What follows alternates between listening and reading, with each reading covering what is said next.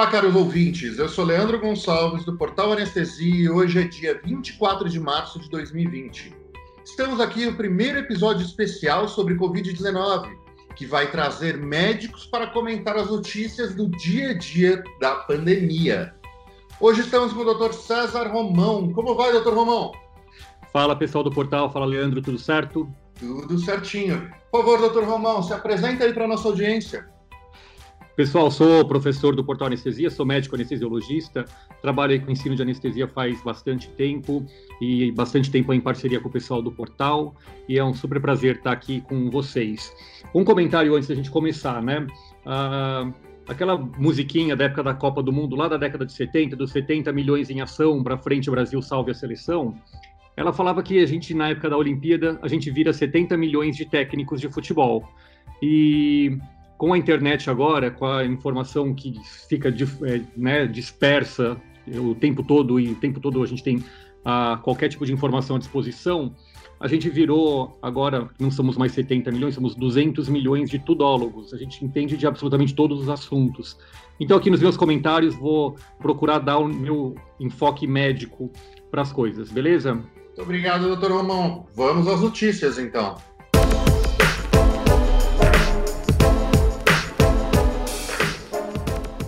Esse podcast é patrocinado pelo curso Crônicas de Anestésio. Se você está fazendo residência em anestesiologia, você precisa conhecer esse curso que o Portal Anestesia preparou para você. Saiba mais em portalanestesia.com.br. Notícia do G1: Brasil tem 46 mortes, 2.201 casos confirmados de Covid-19 diz o Ministério da Saúde.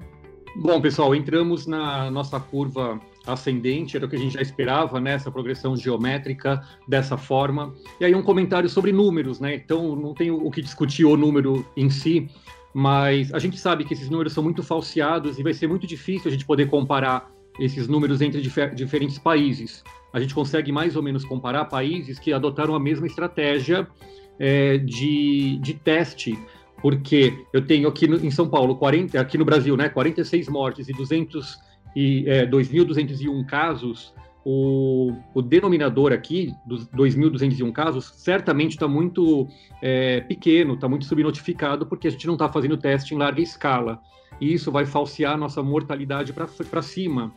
E outra coisa, né? Por enquanto, se a gente fizer a conta aqui, está dando uma mortalidade menor que 2%, mas a gente tem que imaginar que a gente está na primeira semana, que as pessoas estão sendo entubadas, que as pessoas vão começar a morrer é, daqui para frente. É uma doença que mantém as pessoas, né, em geral, aí, é, umas duas semanas entubado.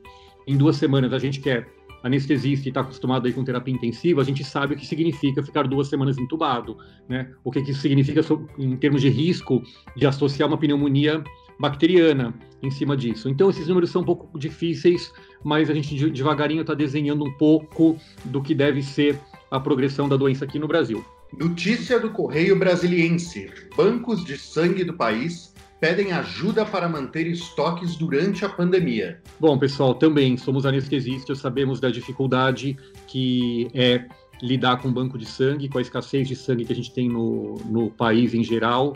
E agora, com o lockdown, a gente teve uma redução em alguns lugares de 30%, 40% do movimento dos bancos de sangue.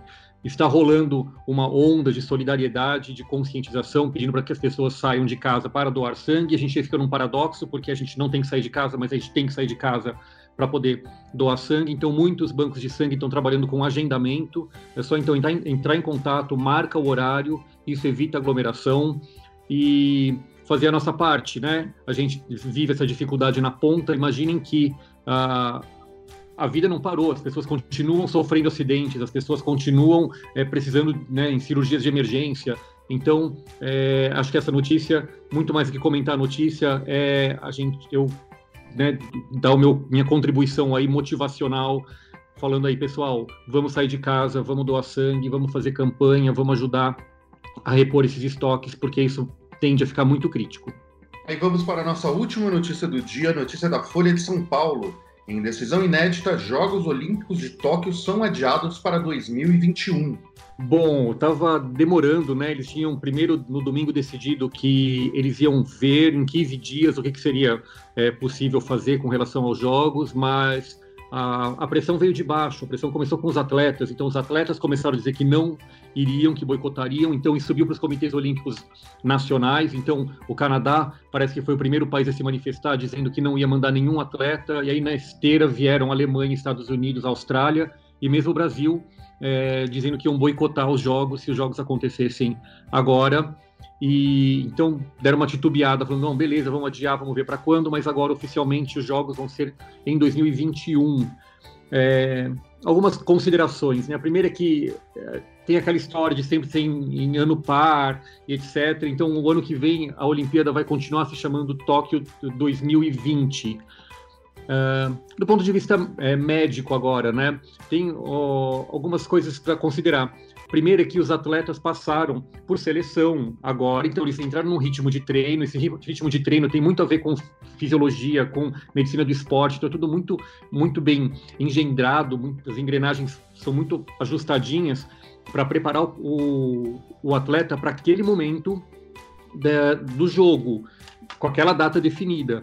Então, tá uma coisa meio confusa agora. Como é que eles vão fazer? O atleta já se classificou, mas daqui a um ano, será que ele se classificaria de novo? Ele consegue manter o mesmo ritmo? Então, é, um, um ano é muita coisa para acontecer.